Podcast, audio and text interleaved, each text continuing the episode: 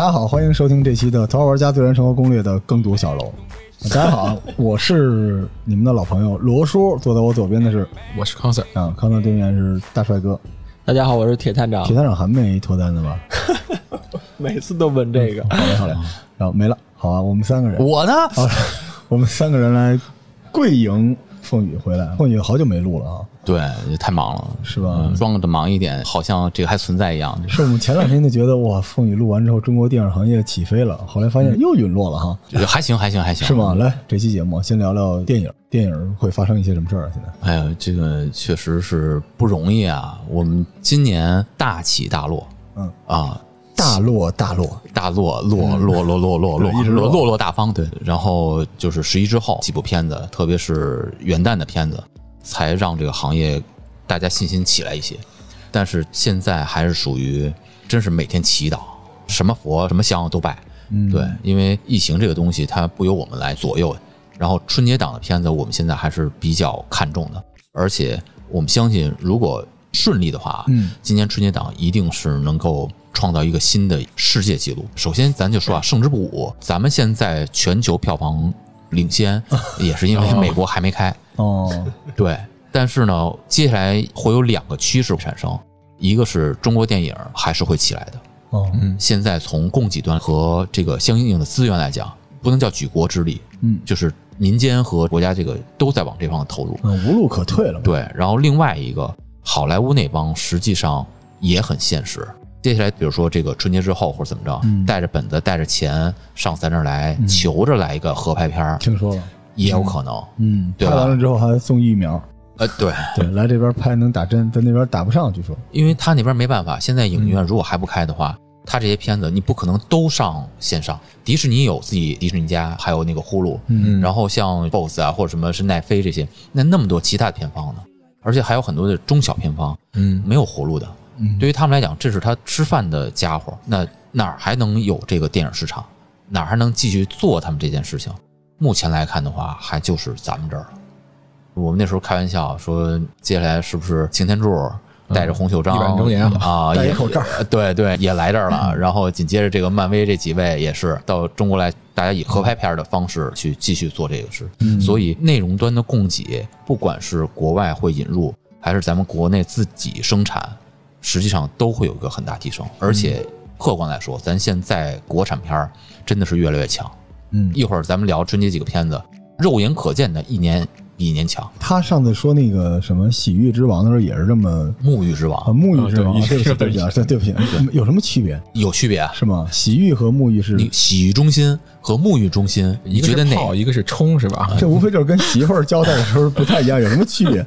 但他上次也是这么特真诚的，他终于成为高层了，你发现了？他说什么都是上次我听说这个，我跟我媳妇说咱们必须要看，啊？我哥们儿推荐的，嗯，然后好片儿。对啊，对，你看的时候，你得用另外一种审美的眼光去看。嗯，对你不能只是当一个娱乐片儿看，你得看他的人物的塑造啊，剧情的饱满啊，是吧？剧本的这个完成度啊你。先录吧，我有点受不了，我这个。对，但是那个片子说实话确实不咋地，但挺热闹的，挺热闹。我有时候在想，会不会今年在这个情况下，就跟前一阵子拍《金刚川》似的，可能国家会有一定的要求，就是尽量轻松诙谐，让大家能够发泄一下，有没有这可能？嗯，并没有，并没有，因为来不及。嗯，哦，金刚川已经是能体现中国的这个制片能力了，两个月拍成一部片子是拍成了，就是已经是剪辑完了可以上映的。三个导演同时开工，又是野外的采景，就是自然环境下，嗯不容易的。嗯所以我现在对中国电影接下来还是很有信心的。当然，疫情这个东西肯定啊，这是天不遂人愿，这是另外一回事儿。但是从这个产业本身，你能看到再起一些变化。可能有些新锐的导演和演员也迎来了机会啊。哎，整体向下的时候，反而他们就出来了，因为可能他们成本也比较低，预期也低，片酬也低。我跟您推荐《沐浴之王》，主要是让您看鹏鹏啊，彭昱畅哦。那片儿已经翻过去了，不不不不，你我再往回抹一下，就是你看他的这个片子，然后看他的那个《一点就到家》，啊，你能看到这个演员本身他的成长。那我还不如看小红花呢，哎，对，那就是影帝级别的，那我服气。不，我觉得还有一点就是他们还缺少人生阅历，嗯，就是他可能还没经过一些大是大非，或者说大起大落。到那个时候，他有内心那套东西的时候，他的表现和他对人物塑造，包括剧情的推演，还会有新的变化。老康最近这些电影你都看了，我都没看没工夫哎，。谢谢啊，小红花 真好。是推荐的，哦，对，哎，那个上了吗？现在还在在线上吗？马上机顶盒了，还，小红花还不错。然后那个那个就是那个心灵之旅吧，是叫什哦，么？动画片《心灵奇旅》，对对对，心灵奇旅，我的天，那个片子我是看哭了，嗯，那个太好看了，心灵奇旅太好看了，哎我现在也发现，你说这是不是人上岁数眼窝就起来了？是就是很容易看个片儿就那什么。尤其涉及到生死、梦想，就是这些东西。我跟您说吧，今年春节档《你好，李焕英》，嗯，你去看吧，嗯真的。首先，这是贾玲自己第一次导演的片子，哦，她演了吗？她演了，她就在那里演她自己。然后李焕英是她的妈妈，嗯，这是她母亲去世之后，她自己有感而发的一个创作。开始是一个小品，那时候还在是《欢乐喜剧人》吧，那上头还演过，然后把它改编之后变成了这个电影。这个电影也是贾玲自己第一次导演的，嗯，也是非常非常感人。当然，现在这个喜剧有一点模式化，就是前面喜剧到最后一定是把这泪点爆哭出来。对，但仍然是非常非常感人。这个就不得不说啊，就是因为它是有真实的经历、真实的记忆引发的创作，在这个基础之上，在表演的过程当中，也是带有这种真实性和那什么的。斯坦尼拉夫斯基导演理论就是我就说他变了，你知道吗？不是 这这喝完酒就就开始给我们上话术。这个《喜剧之王》里头，周星驰看着那书就是演员自我修养，就是因为咱们要看以前中国的电影，你一看就知道这人在演，特别要形象化，是因为以前我们的表演体系是戏剧、中戏啊什么他们出身，这是有训练出来的。但是这个斯坦尼拉夫斯基他的体系啊是说，首先演员在台上不是演，你是在台上生活。如果你没有一个日常的生活，把自己带入到那个环境当中，你就会不合逻辑、不讲道理、不真实。再把这些放到电影里头，就是咱们看的时候，你会有特别大反差感，就一一眼就能看出这人演的。嗯您刚刚说小红花四个字儿弟弟，你会觉得他不是在演，嗯，你是作为一个旁观者看到一个生活在进行、在推进，然后由此产生了共鸣和代入感。所以，你好，李焕英这片儿肯定是很好很好。当然，有一点小背景也是命运多舛。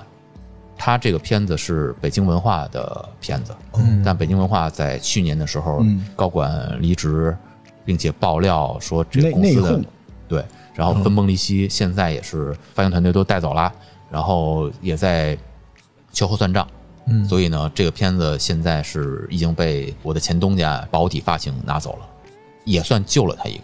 哦因为之前还有一个片子也是北京文化的，就撤档了，因为还涉及到之前的这个财务啊或什么，就是先就不上了。现在这排片儿肯定也就是原来的几分之一了吧？整个院线都原先是一万两千多家影院，现在呢还在正常排片的，也就是一万冒尖儿。啊那还不少，我以为得腰斩了。嗯但愿后面相应会平稳。嗯对，但愿。但大家其实还是需要，尤其是在疫情期间哈，嗯大家又害怕人多的地方，又希望看到街上全是面孔。我那天在做报告的时候借了一个图，然后后来我还是拿掉了。就是我特别想弄一个春节档，影院里头满坑满谷都是人头攒动，我就算了。就是大家现在看人多，可能还是心理上会产生紧张，所以它对票房还是会产生影响。对这其实是个类似奈飞那样的机会，就网课出现了，但是电影院还是不一样哈。差别还是很大的。是，倒不是说我做影院这块儿生意去推动这块儿，就老罗，你看咱桌上这套你录音的设备，您也说硬件升级，影院那一套东西是平平常常大几十万，稍微好一点的大几百万，嗯您要整个这个弄下来，那就是上千万的。这一套东西就这么说吧，首先放映机现在就是双机头，嗯就是可以做成三 D 和这个那什么的。那个幕是金属幕，是要用银的。就这一个厅，如果说要做成全景声或什么的，那几十个音箱也是要的。荧幕后面那个大的低音炮，你是没有办法说拿手机或者你家里有一个什么也解决不了。咱俩两年前录节目好像聊过这事儿哈。对同一个题材，如果你用手机看了，就给浪费掉。因为你等于自己给自己剧透了，你就再也没有一个机会在电影院里边跟他在最好的状态下邂逅一下，就除了观影体验，还有这种仪式感的东西。是就都没有了。嗯那个爆米花它不好吃吗？嗯，我最大的幸福，当年一个人的时候，就是不管多累，反正下班有时候加班完了，找一个晚一点的电影，然后买大爆米花都是我的，然后买上可乐什么的，坐在那儿看，特别特别的解压，就一个人跟他看下来。而且今年春节档，你说最大的爆米花电影，而不能叫爆米花电影啊，但是它一定是属于这属性的，就是《唐人街探案三》。唐探啊，今年肯定是排片第一的，本来就应该去年上，去年就生生压着。当时你还记着那个囧妈线上就放了，嗯，对，有很多平台一看这情况就找他们就去买，说您把您那唐探给我，您说一价儿，哎，这么着您也不用再等一年，指不定什么时候呢。陈思诚就说不上，我这个片儿你要不在影院看的话，它那个折损是比较大的。陈思诚是一个很聪明的人，嗯，他的整个这个系列立项也好，或者什么也好，已经到了《唐人街探案五》了，这是一定会成为一个长期 IP 的项目。好吧。对，你看我看探长了，你爱看唐探这系列吗？还好，我觉得那个拍儿拍的有点意思，虽然说可能搞笑各方面可能多一些，但是它里的一些比较惊悚的点还是可以的，而且它的推理流程各方面还是圆满的，我觉得。是那么回事儿啊。对对对，而且陈思诚后面还一个系列，外太空系列，哎，这个我知道，今年的开始了。有点意思。外太空的莫扎特，嗯。后面还有外太空的肖邦，外太空的郭德纲，呃嗨 莫奈郭德纲，哎嗯，这又是一个系列，而且你能看到陈思诚他的能力还在继续的释放，那个球状闪电，大刘的他拍，嗯，精明嗯，也聪明。对对，咱就从《唐人街探案》能看得出来啊，一个导演他的能力实际上是他对信息的控制能力。嗯，一般这种片儿可能还要做一些减法，因为他希望观众聚焦在一些重点的线索上，所以它的场景相对会比较简单。因为他如果不把这东西交代清楚，他怕观众就就错过了。但陈思诚他的电影，你会觉得特别满呢，很丰富，色彩鲜艳，热闹。就在这种情况下，他还能把这个剧情推演下去，让你关注到那些点，所以这是靠能力的其实他竞品应该是徐峥，我个人感觉啊，啊、就是徐峥拍的片子跟陈思诚有一个特别相近的地方，就是牢牢抓住观众的心，然后再给他们一个不一样的东西，再给他特别浓郁的色彩，没错，再把喜剧的元素装进去。就他们俩就相当于新时代玩抖音的这波人，老一代的可能就是拍公众号的，他有自己的框架，他有自己的美学的标准，但新一代的这些，你说他不讲原则也讲，他有他的厉害，有点那种感觉。对就他们都是那种类型的。没错，那可能徐峥启动的早一点，然后他可能就有药神这种超级的好东西。可能陈思诚也在等他的药神吧，你也不知道怎么着就突然会出现这么一个东西。嗯，我相信啊，陈思诚他其实是要走 IP 路线的。咱们刚才跟老康我们也在聊 IP 的这个东西，逐渐会浮出水面啊。这之前喊了这么多年，其实很难讲出中国，特别是在电影这个领域里头，可以称之为 IP 的。是。那接下来就会专门有专业的人去琢磨这事儿，去设计这事儿，开始往这方向走。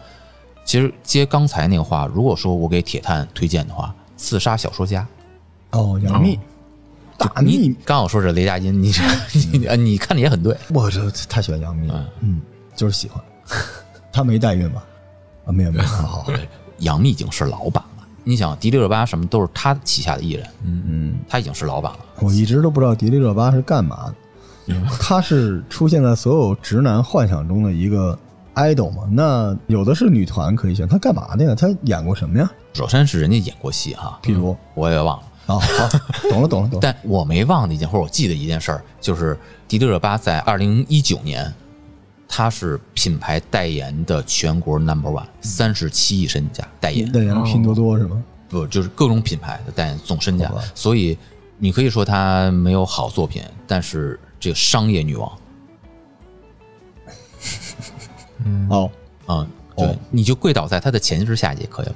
哦，但我觉得，杨幂厉害，杨幂好，咱就说啊，杨幂不光能看中她，像《刺杀小说家》这个项目，他们就第一时间拿到了这个书的版权、改编权。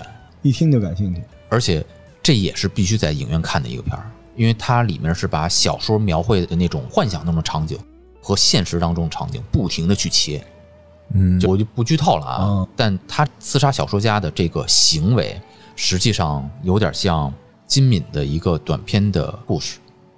这个等下次咱们聊漫画的时候，跟大家可以做个分享。我觉得聪明人总是在不断的学习和是对对，新的创作当中。嗯，致敬对，难过，因为灵感就是那么多，就跟我那时候写鬼故事似的，我都要听别人给我讲，然后我自己就大概有一个。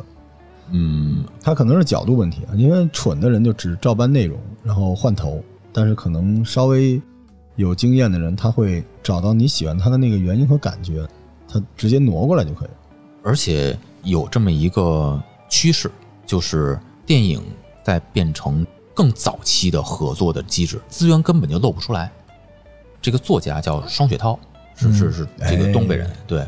他今年还有一部片子《平原上的摩西》，也是他的剧本，也是他的小说，老叔，对，这都了不得啊。嗯所以接下来我相信就直接就签他这人，然后您写什么，这边立马有人接。嗯，马上这个影视化的东西就会出来。从之前咱们康 Sir 做这个书店，说啊这书书火了之后，有人买改编权什么，那以后就改了。对，比如说现在就是现在就是我火了，然后大家都在改编我，康 Sir 不是已经把你签约了？是是是，对，就是你说的每一个字儿都是康 Sir 的资产。是的，是的。是的虽然我们破破圈破的特别厉害，是吧，康 Sir？对，是这样。嗯再说一个《弑神令》，《弑神令》就是好看，《弑神令，弑神令》也是阴阳师改编的，哦跟前几天那个奇亚集是一个，不是一个命运啊，就是一个 IP 的。看吧啊，今年可能对男男什么之类的，这个我前两天听说播客圈都不能说啊，都要脱单，就不能说这个男男。啊，对，所以这个越来越紧，越来越紧这件事情呢，导致有一些靠这个融资是吧，得到了海量流量的这些平台可能要小心了。就以后这个磕 CP 磕这个东西，它就从纯爱变成了蜜爱，嗯，对大，家就能少看到很多 CP，谁跟谁组 CP，这个市场可能会下沉，可能会跑到别的地方。大家以后只能在网大上看到什么清雅集之类的。我觉得，说实话，这个因为咱们一会儿也要聊书嘛，嗯，它是一个社会发展到一定阶段时候会产生的东西。你看，包括欧美，包括日韩，实际上都经历过这个阶段。嗯嗯嗯，对，我觉得咱们去做一些调整或者影响，还是有一定必要的。现在也是女权崛起，你知道为什么他？们没有别的看，不是说他们没文化，就是很多女性她也需要有这种稍微刺激一点的东西看。这男的就别提了，对吧？到处都是。但是姑娘家，就前两天我跟一朋友聊天，就说德云社德云女孩这东西也是这么来的。咱们爱听《探清水河》，这是一摇曲儿。嗯，姑娘们爱去听相声的现场，尤其是你在现场能听到姑娘笑的嘎嘎嘎那个，因为如果没有这个的话，她们是没有办法去释放那种荷尔蒙的，她需要这个。不是说这个是低俗的，因为我们对于男性来说，释放这个的太多了。你看那个泳装，你嘎嘎嘎一笑；你玩个手办，你也会心一笑；打个赛博朋克，你也会心一笑。但姑娘去哪儿会心一笑呢？对不对？对，所以他们可能是需要这个。我个人倒是感觉，我的问题不是说男男啊、女女啊，这个 LGBT 都不是我的问题，我问题就是不能丧。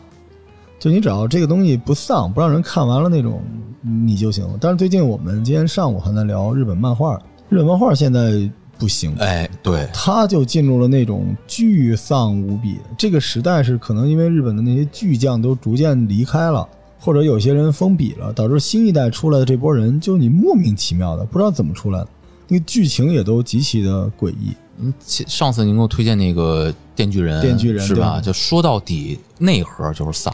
他是看到最后人就会沉入深海，他到后边那一步。但是现在日本，我觉得还算比较正统的漫画，也就是《黄金神威》什么这样的东西。啊，他还延续着过去讲故事什么。就是我最近看很多漫画，因为我老想找找有什么新题材，找找灵感。说实话，我写东西，包括录节目，很多灵感是这么来的。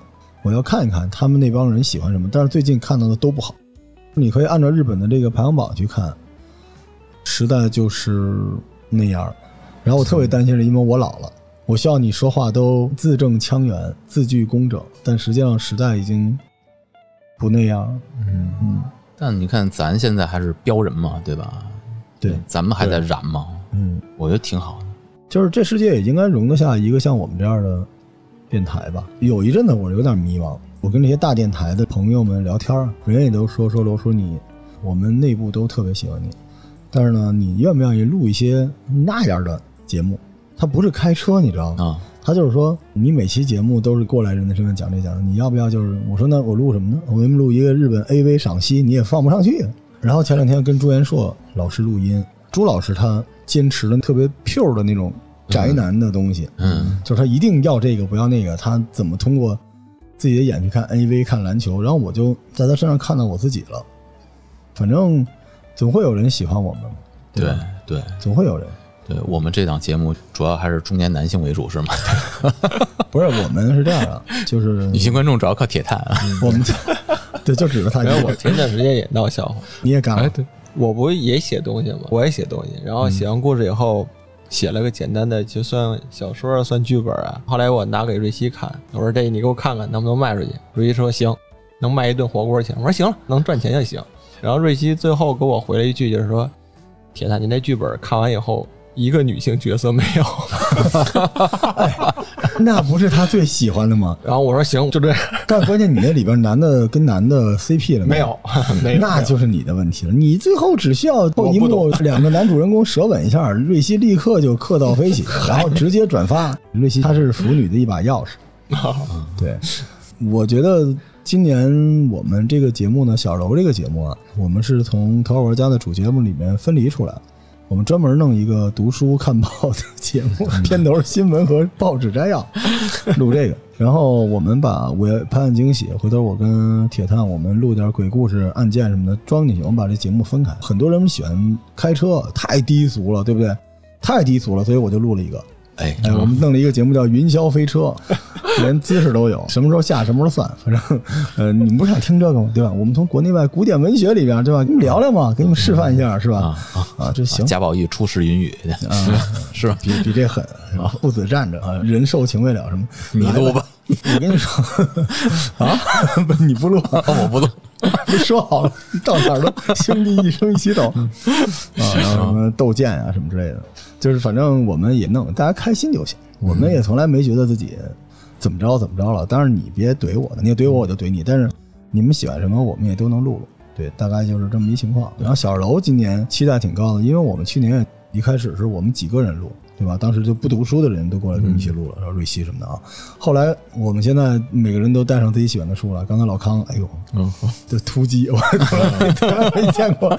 现找书是吗？小康主要是忙，对那推荐书的感觉还是不一样，不是说你原来看过，你直接就对吧？对还是在总结一下，因为我们推荐书尽量也是讲书和我们之间的故事。你还记得最早咱们做那个小楼，我还有一嗯，KPI 是吧？先要讲什么，再讲什么之类的，挺好玩的。今年后边也会请到一些编辑，请到一些作者，然后到时候也希望兄弟们一起，就不一定非是我和编辑或者我和你，对吧？当然我是很重要的啊，但是大家一起跟编辑一块玩也挺开心的。对对，我们下周可能还拉点神奇的老师跟我们一起来推推书什么的，挺有意思。咱们今年无论如何把这个节目给它弄下去。对，很多人就说小二楼的节目有点少，更得慢，那咱们就多推荐点。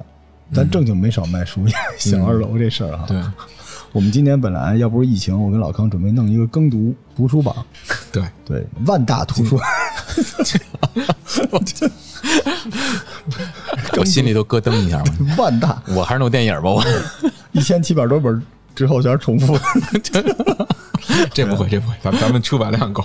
但是，哎，我说实话，我是需要有人给我推荐书的。嗯，我发现我在之前听集合的节目就给我种草，嗯对，就是那些书。后来我不太听了，因为我基本都看了。他们会选的那种书是科幻类的，因为他们是偏科幻类的，但是他们选的书就很打动我。但是后来等我们自己做的时候，我觉得咱们的类别是挺丰富的，每个人都不太一样。嗯，大家我不知道你们啊，我因为录这节目多看好多书，生怕。行吧，今天这个节目我们前半段是跟凤宇聊了聊电影啊，我们也跟大家，啊这个节目得跟大家说说，是吧？然后我们我还差俩天俩片儿。啊对，然后我们现在呢就继续再跟大家聊聊电影，主要是因为今天这期节目被凤宇冠名了，好吧？欢迎收听这期的凤宇小二楼，来来来，你你看，本来刚才话茬儿我想了就可以接过来，哦但是呢，你后面说到小二楼，特别是聊到书，哦这个不能打断我主要是没挡住你。啊嗯。这个他现在凤雨是什么？就中国电影票房好，他就好。嗯，他娘现在是这么个身份。哪天你一看我过来蹭饭来了，我说不行这个老罗，你咖啡还有吗？冰箱里还有没有可乐？哎你就知道我今儿不想过吗？如果他到咱们这儿来，他满世界出去跟人说中国的图书行业一定会好的，你绝对会会信的，对吧？啊，看吧啊，你开心就好。来来，还有什么？因为刚才说那个赛博朋克啊这个电影，我觉得还是得说哈，嗯，追光动画的新神榜《哪吒重生》哦，这跟前面连着吗？跟那个哪吒一点关系都没有。哦，这个是中国历史传说题材赛博朋克，哦，我好像有点印象，有点像日本那阿杰拉哎开摩托那个，对、啊、对，就是哪吒开摩托，嗯，然后这个耍枪，对。也有那啊。个摔跤俱乐部什么之类的，也有对，古代神话的故事。因为他们一看就没玩赛博朋克。啊，我前两天我说我买一张赛博朋克送给老康，老康说可以跟儿子一块玩。后来我自己玩了两个小时之后，我觉老康得很欣慰的一笑，是吗我？觉得为他的家庭健康，不是捏完。我跟你说，那个游戏，嗯嗯，那对，那就是一电子版充气娃娃，那真不行。多好，对，它里面有一个东西叫什么什么偶，你只要走过去，你花一百块钱，你就可以看一段。怎么能这样呢？你知道吗？我看了一下午，我就要看出它的破绽，而且它居然还是不重样了 各种姿势。这个破游戏真的，我这是云霄飞车节目开始了是吧？不是真的，这太过分了，真的，你们可以买啊。就是买的话说远，把你那张借我，铁探长是单身吧？借我是吧？你你可能，哎哦，对不起我踏踏，实实玩儿是吧？对，又把他的那个哪吒给冲过去了啊！但是听着就是阿基拉是吧？对，对。我之所以还推荐这个片儿，就到此为止，因为后面还有一个《熊出没》，每年都有这个不多说中国票房了，你就啊，对，票房之光。但是这个片子我觉得还是要推荐的，因为追光动画也是这几年你能看得到它的成长，从最开始小门神，嗯。小门神出来，大家觉得哎，好像这个动画有点不一样，嗯，到后面猫与桃花源，阿唐奇遇，阿唐奇遇以前叫茶宠，对你说的都好像我们都看过似的。白蛇缘起，哎呦哎呦，《白蛇缘起》里面有一个段落，那就是中国这种了不得。片儿之光啊！呃，您说那段落是姥姥那狐仙那个吗？那块儿你说是哪儿就是反正 他有一个段落，我靠，就是 真棒，哦是吧？这真香啊，真香，他挺好，确实挺好。所以这次他又有一个翻版，开始玩动作了。哪吒这个是动作的，玩动作了，对你想去吧，一想之美。哪吒是男的吧？反正这部片子里是男的啊，哦，陷入了沉思。哇，这有点意思。这个现在还能男男吗？就哪吒跟嗨，他跟他师傅哦，行，可以，很帅，大概懂这片意思。但是追光动画，我必须要说一句啊，就是他们那个院里有一个懒人餐厅，还是非常好吃的。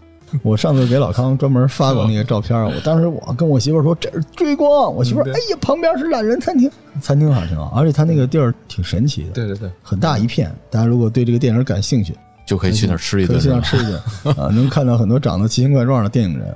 我那天去真的是啊，我不是说八卦，我看一个特别好看的一个老太太，嗯，特别漂亮。然后那个老太太大概六十多岁，贼干净，你知道吧？就小鼻子小眼，弯眼睛那种，贼干净。结果头发一半是铲青的，哦，就是那种老太太，头上恨不得有那个对标记什么的，然后穿一个中式的衣服，在那个地方盘着腿儿跟聊。我当时觉得太牛逼了，这种地方咱配得上啊。好，这些东西不知道能不能给这部电影增加一些魅力。盘外魅力哈！你说的全是外延，一点正根没有。五条人嘛，是吧？现在不都这样吗？是吧？那你知道我都京东带货了，我京东当时说为什么找我，我也不太清楚，但是后来我们就带货了。就盘外魅力很重要，您带什么货？书？补品。哎他们可能觉得我特别虚。呃，不懂养生的书店主理人不是好播客。你看，你看这帮讨厌的播客，你们看看，书已经啊，继续。今天反正这期节目可以随便塞广告嘛，对吧？呃，对，铁探长，你有什么广告要塞吗？我没有东西可卖，你大楼，我你大盖楼怎么样了你？你 那楼也没盖成是吧？大楼还在起，还在起啊一层一层往上起。嗯，康 Sir，我康 Sir 这辈子要说的广告都被我一个人给念光了。对，我们 下面拉个 list，是好吧，好吧，妥妥。这是最后一个片子《熊出没》，每年必有。这个是一个沉默的大佬，这个 IP 更狠。只要开就有一定的固定票房是吧？对，投入产出极其稳定，并且随着这些孩子长大，《熊出没》的这个 IP 还有新的增值，而且能看得到，由于制作能力提升啊，这个片子好看。您看他这片子每年的评分基本上都是九分以上，嗯，可以的。对那我就不喜欢这片子，因为他们说我长得特像里边那个光头强。后来我今儿还专门戴了那个帽子来，啊我看了一下，嘿，他妈的还真像。但是总比喜羊羊好。嗯，我有一个阶段不知道中国小孩都怎么了，要去看一个 Flash 做的动画片，然后莫名其妙那个剧情都，起码《熊出没》还是个，但《熊出没》其实是一二人转的动画片吧？我每次看《熊出没》里面说话都感觉特别像二人转。但它有成长就在这儿，它已经逐渐破圈和打破原先的那个设定如果一直是那么一个，不可能拍这么多年。嗯，对，已经这是第五年是第六年了，这个片儿每年必有，嗯但今年没有外国片了是吧？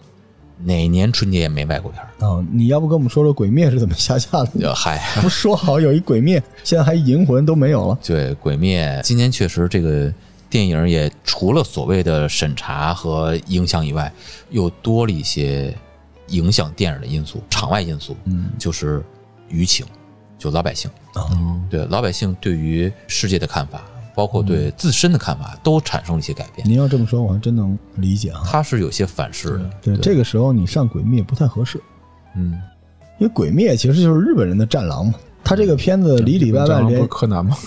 不是，您想这《鬼灭之刃》，它里边柯南是动脑子的吗？什么战狼不动脑子？这现在《鬼灭之刃》里边这个，他们从装备、道具、打法、音乐、场景，不都是舔日本人就是大国崛起那路子，嗯，是吧？就全是日本的最好的那个时代，然后里边每个人都是走这个路子。咱就这么说，你再让现在的小朋友去看之前，比如说钢铁侠，或者说什么美国队长，他可能也产生疑问，是不是有点装？嗯你美国是这样吗？不见得吧。所以不是说这个片子本身怎么样，嗯它由于电影制作它有一定的周期，但是现在这个世界变化太快了，嗯大家的认知变化太快了，并且这几年中国的崛起带来了很大的一个思想上飞跃和认知上飞跃。嗯那这些影片现在放是否能有市场？嗯，就简单一买一卖这件事儿，可能都不太成立，这就是一个问题。了解。而且实际上，真正看二次元的人，他不一定去看这个电影。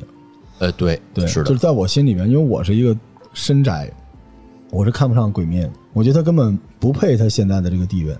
就他拿在过去漫画盛世，他任何一部都打不了。但现在没别的呀。对，嗯，就时代的问题嘛。嗯别的都比较丧。所以我可以不看。就在我心里边，他比《黄金神威》差远了。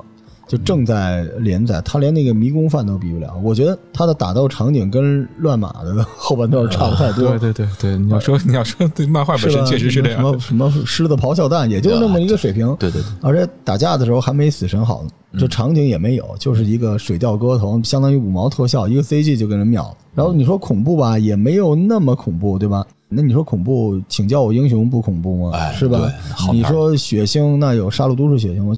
我甚至觉得他是一个计算高手做出来，他就是把所有又丧又有民族特色，因为日本每年这就跟大合剧似的，它必有一个日本武士题材的一个漫画，每个时代都要有，因为这时代等于浪客行它不更了嘛，嗯，所以这个就出来了。每个时代都有这么一个东西嘛，刀剑的，对吧有点那种匠气，对吧？嗯，反正日本人会特别喜欢，因为他们可能也太不自信，他需要这么一个自己的战狼嘛。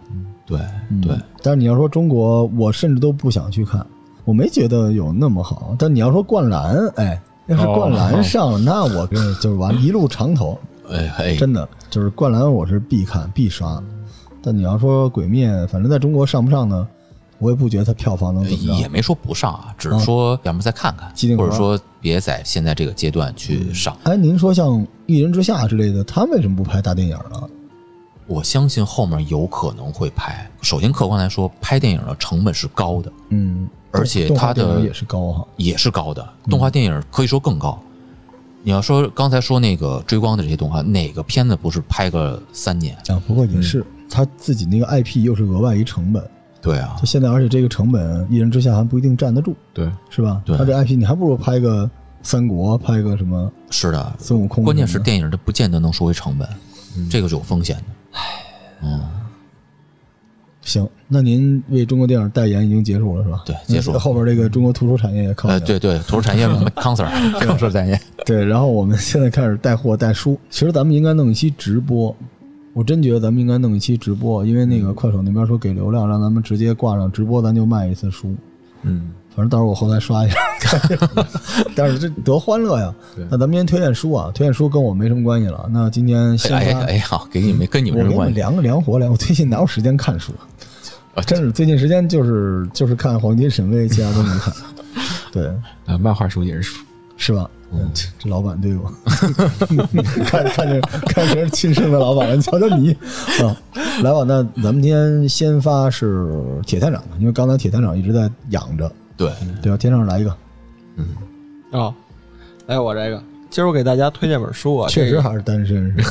嗨，这梗过不去。不是，我不是梗，我真的想问，其实你是需要找对象的吧？因为现在江湖上有很多对你不利的传言，啊，江湖有传闻，对，大家说你就可能是弯的，因为说你一直不找对象，不可能吧？你迟疑了，我现在都成江湖传奇。对啊，这播客圈就你单身，其他的都是有对象的还出来弄粉儿。您是要找对象的对吧？对对，嗯，那就行，那我就替爱喜放心了。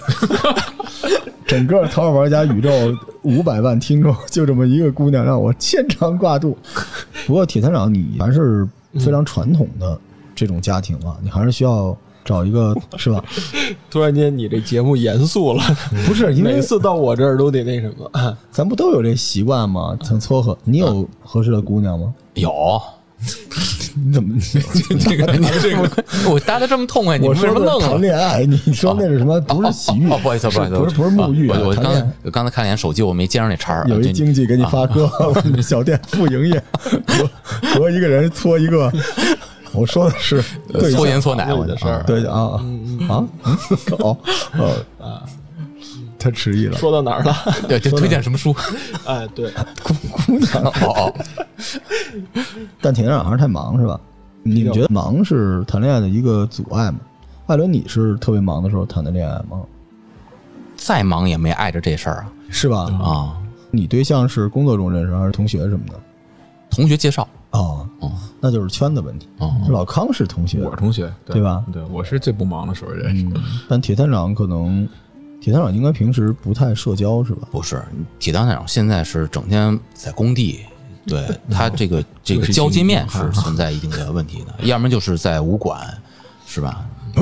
对，其实铁探，贵，对特嗯，这是男人的世界啊。对听啊 你看我这腿。啊，对击剑。啊，吃我一鞭，听听，对看枪我我这个前几十年啊，前二十多年都在战斗过程中，这几年算休闲下来了。嗯，哦，那你要是找对象，你对对方就是有什么比较特别的要求？我我也摆个擂台，我老问的特奇怪擂台招亲那种，对金塔是吗？摔跤。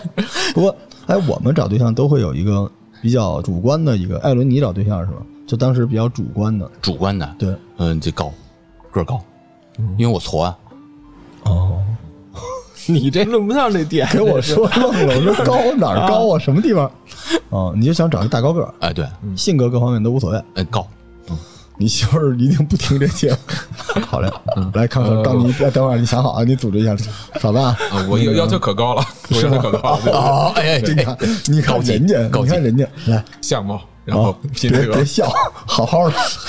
对，老婆我爱你，哦，好啊，对，就是面面俱到。面面俱到，对对哦对，完美啊，铁探长？铁探长就是喜欢破案，听推理故事，不至于吧？我觉得他可能会特别随便的找了一个就结婚了，不是说那姑娘随便啊，就是他其实没什么特别大的要求，投缘就行。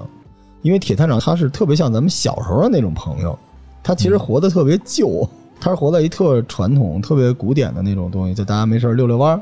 比如跟姑娘约会啊，咱们哎在那胡同里转一圈儿，哎那儿一老楼，咱俩过去看一眼，是不是这路？你这是一定跟着我。你看，你看，你看，如果如果这姑娘，哎，左手俩大铁珠子，右手拎一鸟笼子，鸟笼子里的鸟还牛逼，就这种，我觉得他是没有跟着社会一起变坏的那种。反正我上学的时候，我就老想象什么是爱情，你知道吗？我当时的爱情就是在一个平房，在一胡同的边儿，最好那旁边有树，住一平房，然后呢，这个出门就见大街，然后家里养一猫，然后媳妇儿每天早起给做一早饭，我出去倒一尿盆儿。经历这么多年，我实现了倒尿盆儿，后边都没实现。但是我媳妇儿也好，老婆我也爱你啊。其实我们后来物欲发展之后，大家脑子里信息特别多的时候，就会有各种不能叫将就吧，就可能不太一样。但铁探长坚持的是特老的那种，有点有点是吧的确，我有一些比较要好的朋友，其实有这么评价过我。嗯当然，我自我分析啊，啊，大家听好我算给自己做侧写，就是我父母的爱情，或者说他们的这个人生啊，在我看来是一个最为圆满，或者说最为美好的一个爱情故事。嗯真好。对，所以可能受我父母的影响，就是他们那个年代可能也是相互父母啊，或者说同事之间介绍，然后后来两个人就成了。在我的印象中，我父母二人从来没有吵过架，没有真好就，一直很和谐和就那种状态。嗯真好，真好。而且我还能看到我父母原来他们年轻的时候，或者说他们现在两个人一起拍照片啊，一起逛公园那种感觉。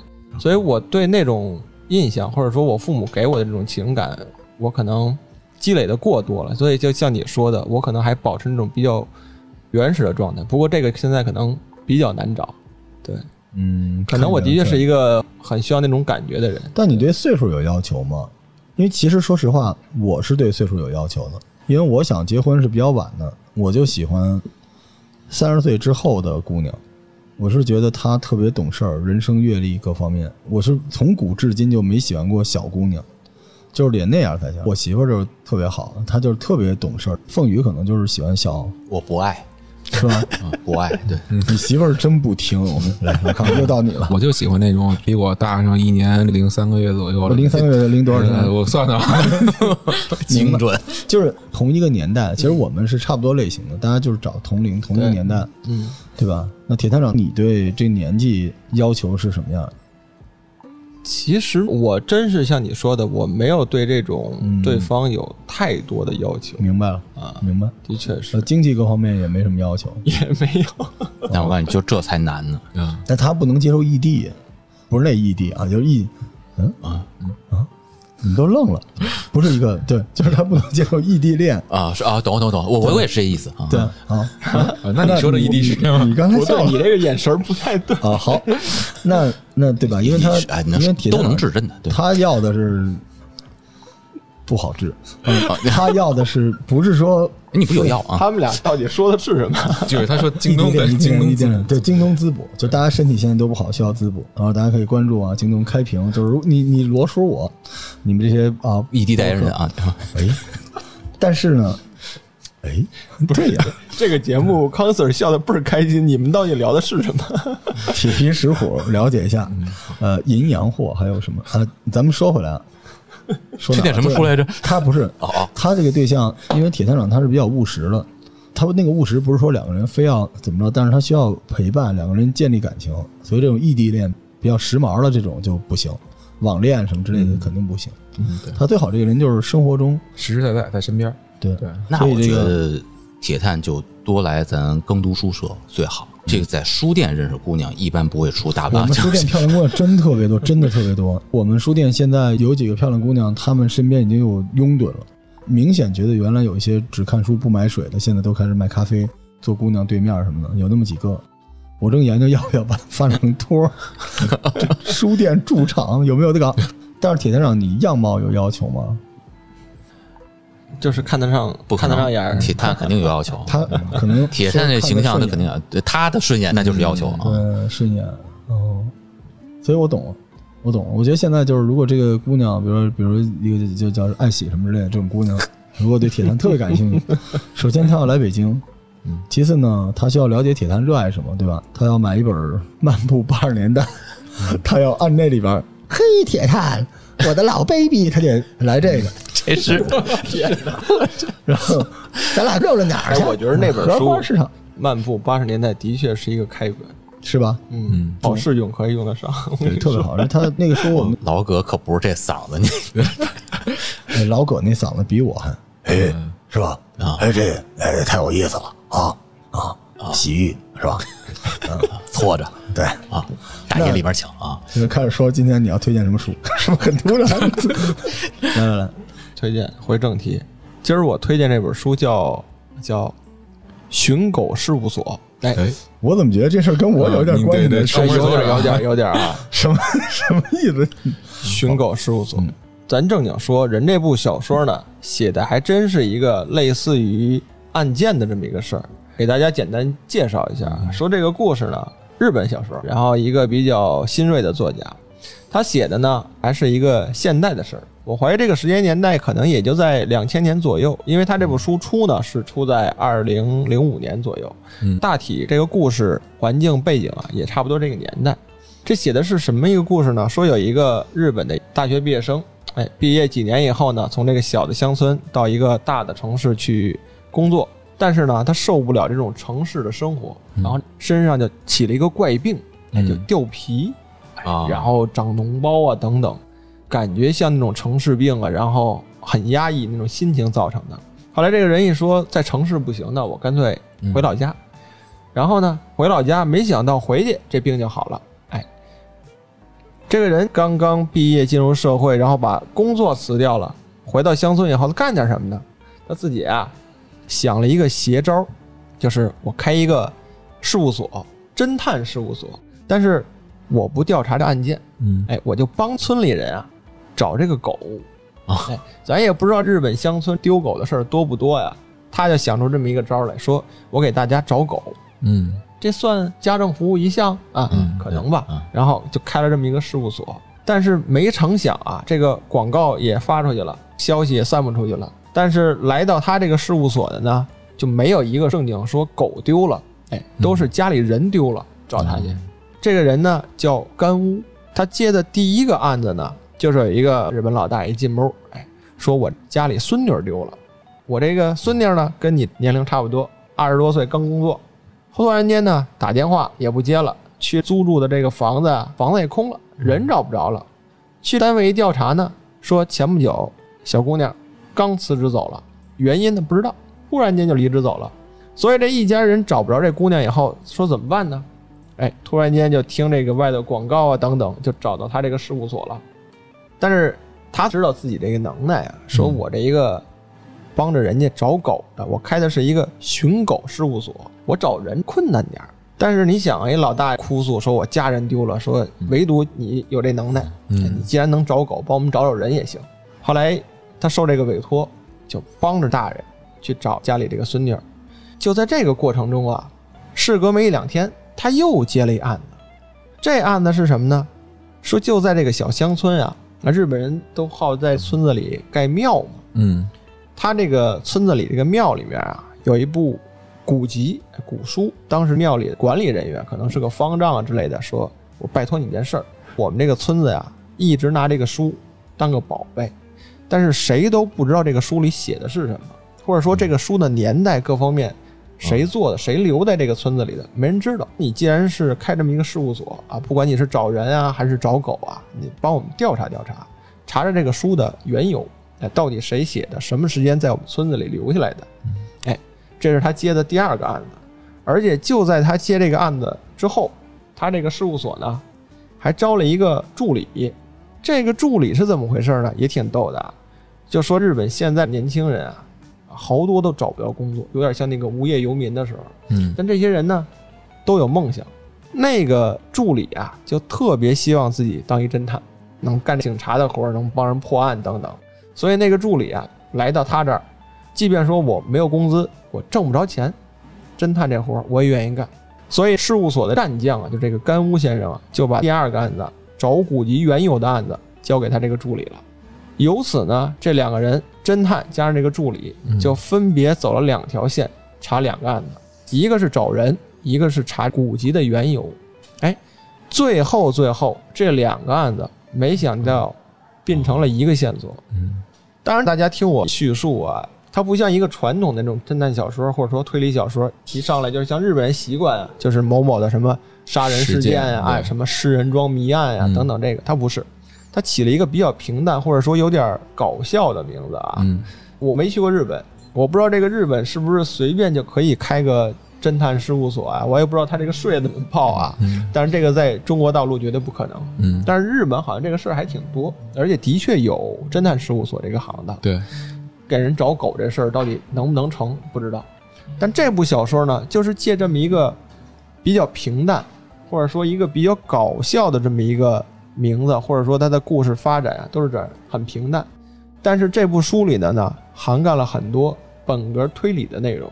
虽然说它没有一些凶杀案，一上来呢也没有弄一个比较血腥啊，或者说一个惊悚的现场，或者说也不像其他的小说上来以后啊满处都是人体零件之类的，嗯没有，就是一个找人，哎，找书的来源，很平淡的事儿，不见血。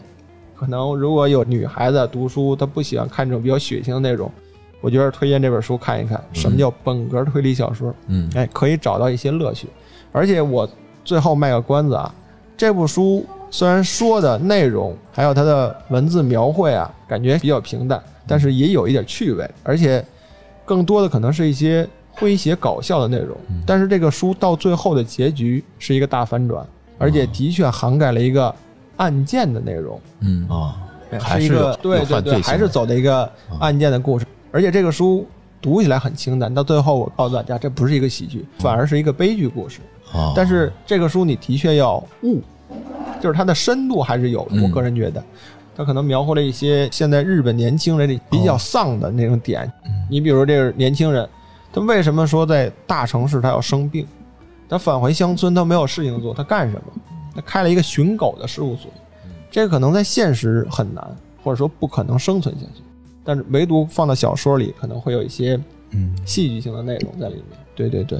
我们应该录一日本版的《头号玩家》。啊，哦，哦，你对吧？先生，可厉害了，录一个那个。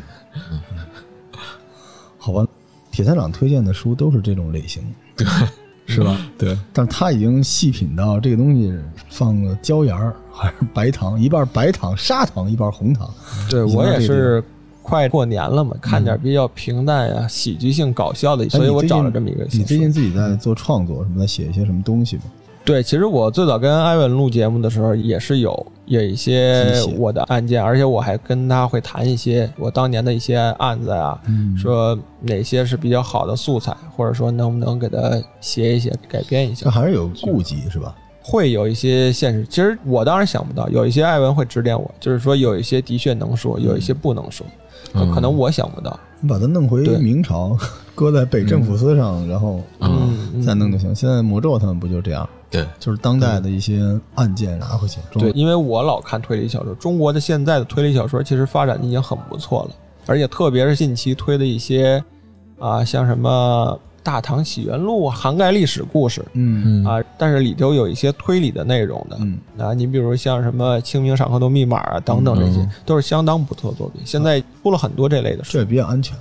嗯，别哪天突然你不安全了，民国不安全了，往回推清朝，清朝不安全了，那怎么办？直接大唐。对那我要是给铁探包装一下，就写魏晋南北朝，可乱了，你知道吗？想怎么弄怎么弄，而且金朝那帮货是吧？那里边是吧？呵呵，就全都有，然后最后异族来了，全给砍了，你还能弄点爱国主义情怀什么之类的都好，真的就是弄点那种乱七八糟的时候的也挺好，嗯，好吧？这是铁探推荐的书啊，然后我们今天下一本是谁？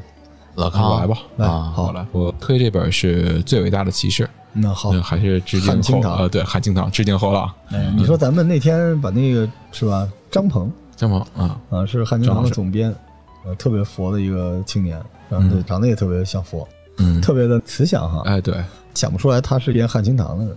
嗯。但我们还是特别喜欢汉清堂。老康在小二楼里边推荐了好几本汉清堂，哎，对，嗯，是吧？对。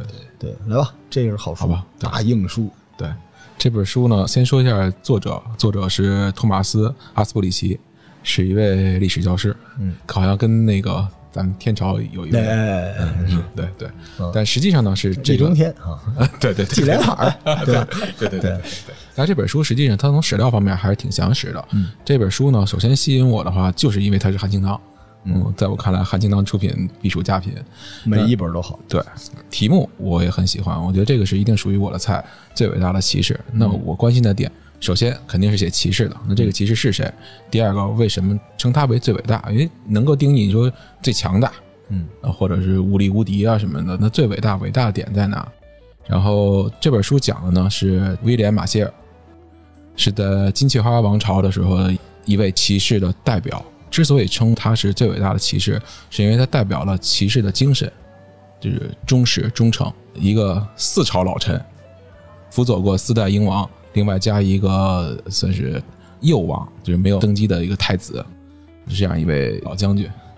说到这儿的话，他名字叫威廉马歇尔，在英语里边“元帅”这个词 “marshal”，Marshall 这么来对，据说啊就是这么来的，是为了向他致敬，所以用了 marshal 作为统帅。那首先，他作为一个元帅来讲的话，一方面是他的武力，一方面是他的统治跟指挥的能力，包括他去影响大局的能力。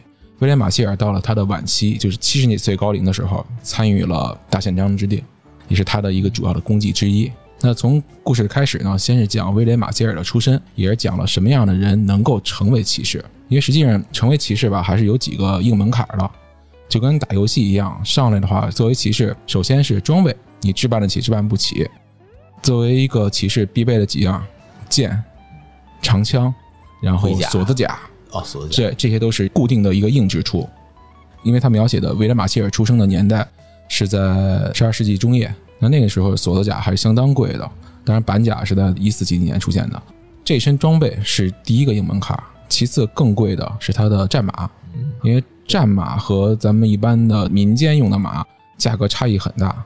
那一匹用于战场的战马，相当于两百匹普通的驼马的价格。哦，也相当于五百头公牛，或者是四千五百头羊。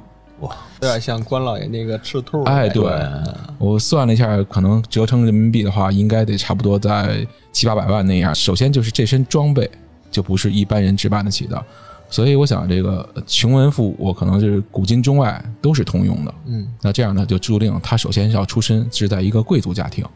那贵族家庭什么样的人会选择去成为骑士？因为在英国，他的继承制呢是长子继承制，也就是说，他的次子啊或者非长子的话有两条出路，一个是从事宗教成为僧侣，再一个出路那就是学武成为骑士。威廉马歇尔也是这样，就是他的父亲那个家族也是一个贵族，当时呢是赶上英国亨利一世死了之后，相当于他的女儿和他的外甥互相之间有一个对于王位的争夺。在那个期间，威廉马歇尔的父亲当时站错了方向了，初期看站错方向了，但后来看结果还是好的。我记得是斯蒂芬，他的外甥当时占据了上风，而他呢是跟着另一方，也是因为暂时的一个失败，所以威廉马歇尔是作为一个质子给斯蒂芬作为一个人质，所以小小年纪呢就生长在一个挺险恶的环境下。当然后来迎来一个反转，就是两年之后，亨利二世反攻英国，开创了金雀花王朝。这时候呢，等于马歇尔家族赢回自个儿的荣耀。这时候，威廉也开始了自己的一个骑士的生涯。他是在诺曼底进入了一个骑士的学校。那在这里边会描写到骑士必备的几项技能，包括游泳、狩猎、下棋、诗歌、投掷标枪、击剑。也就是说，对于骑士来讲的话，他要求的是一个综合素质，而不是说咱们看到的能打就可以。也是要刚知道这个骑士还要游泳，还要下棋。啊、对哦，这个可能跟蒙古跟中国这不一样对，骑士不是战士，他是一个阶层。啊。在那边，你如果不是骑士，你是没有资格参与战争的。嗯，你没有报道，你出去打仗就跟日本那野武士似的，人家军队两边都会剿你，都会绞杀你。对，所以其实，在那边想参与一场战争挺不容易的。嗯那，中国这简单，中国清朝的可能就是骑马、射箭、摔跤。嗯，对 对，哎，这个好，嗯，因为您这么说，八旗它是部落制，嗯，其实它还不是当时中世纪欧洲的那种分封制的东西，对。所以它不一样。对，八旗的制度可能跟之前的蒙古是稍微有点像了，嗯。所以实际上那时候蛮族对这些封建骑士之间的进攻，它是一种制度上的胜利，嗯。因为嗯它可能更简单、更直接一点，但是它没有延续性，嗯，它这种破坏性很大。所以你看，这种蛮族的王朝也都是遇到这种问题，除非它快速的汉化。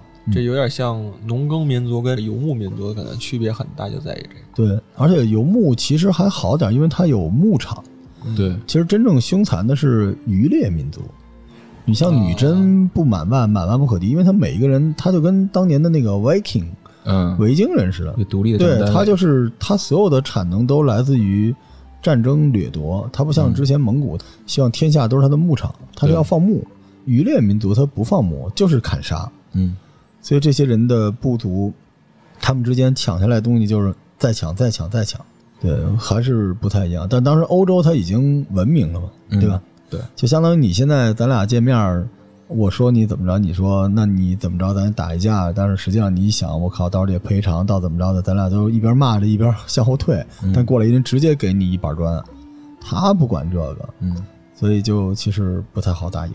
对，所以骑士还是到了一定文明阶段的一个产物。嗯，对，我是觉得欧洲中世纪骑士这个东西有点像咱们春秋战国那兵车，嗯，对，就是它有点仪式感，虽然它也有破坏力，嗯。但是那时候打仗，它不是说摧枯拉朽的，一定要怎么着，因为那时候欧洲的中世纪战争几百对几百就算是大战。了，那就算是大战，是。对，所以它每一个造价也比较高。但是那个时候谁也砍不死谁。骑士的那个重装，你别看它那个甲没有那么好，嗯。那时候甲主要是防远程武器的，对，对，那时候的远程打击力也不够，嗯所以就互相抡锤子，谁先晕倒了谁算，有点那个。对。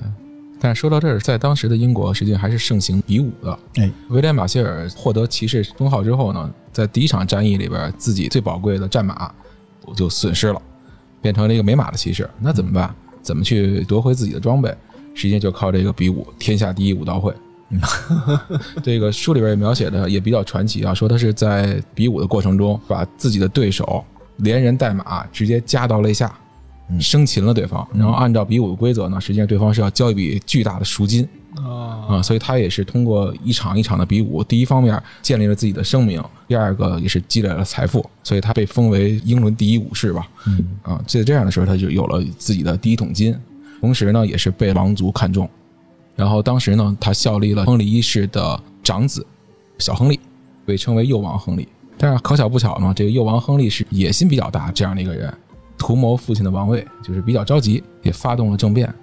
当然，在英国有一点好，就是说封建制嘛，我的附庸的附庸不是我的附庸，所以威廉马歇尔效力于幼王亨利，对抗亨利一世，造反失败之后呢，亨利一世宽恕了他，啊，但是宽恕之后没过两年，这个幼王亨利就因病去世了。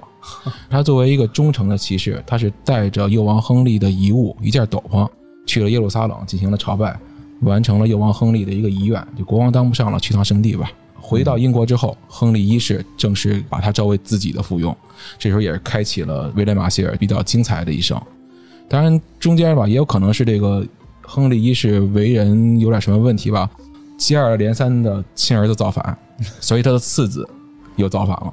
他的次子造反的时候，把亨利一世逼到了一个什么阶段呢？看到那段，我觉得就有点像咱们看割须弃袍那段。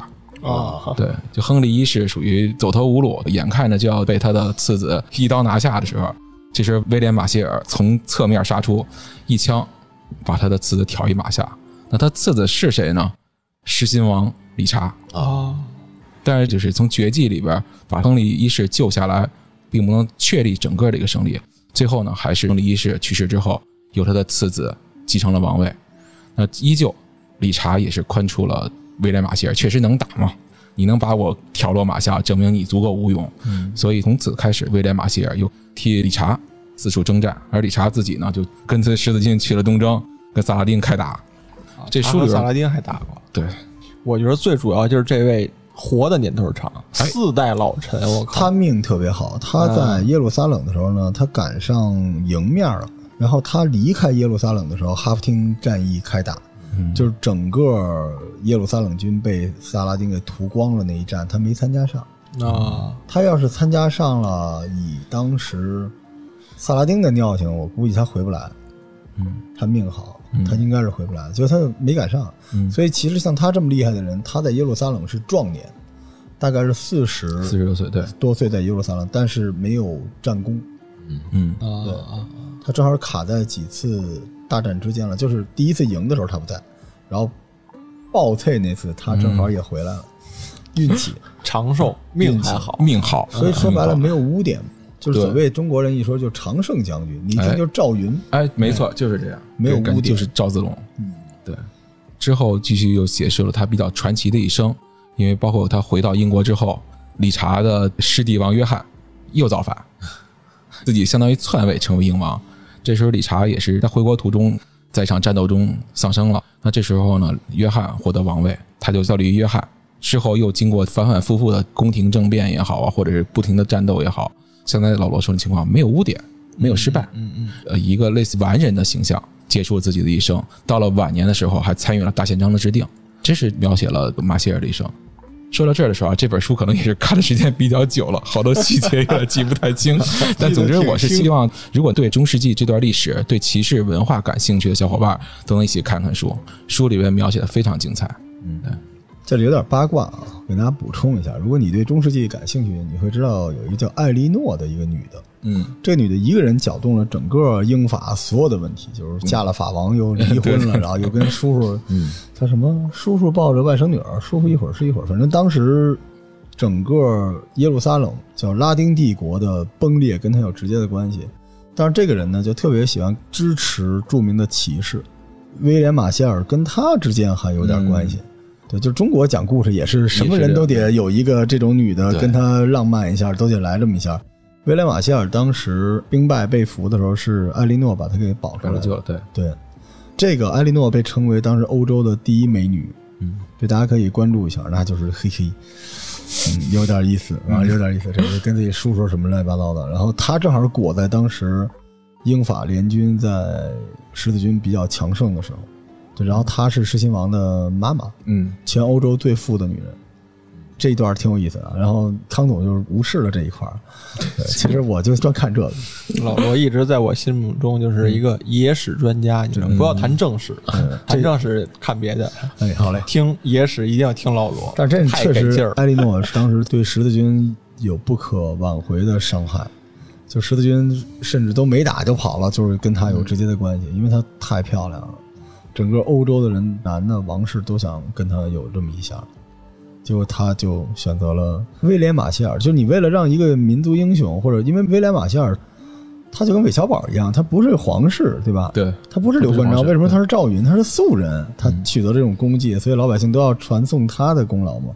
所以一定得给他配上一个野花才有意思，好吧？好，野花之后来。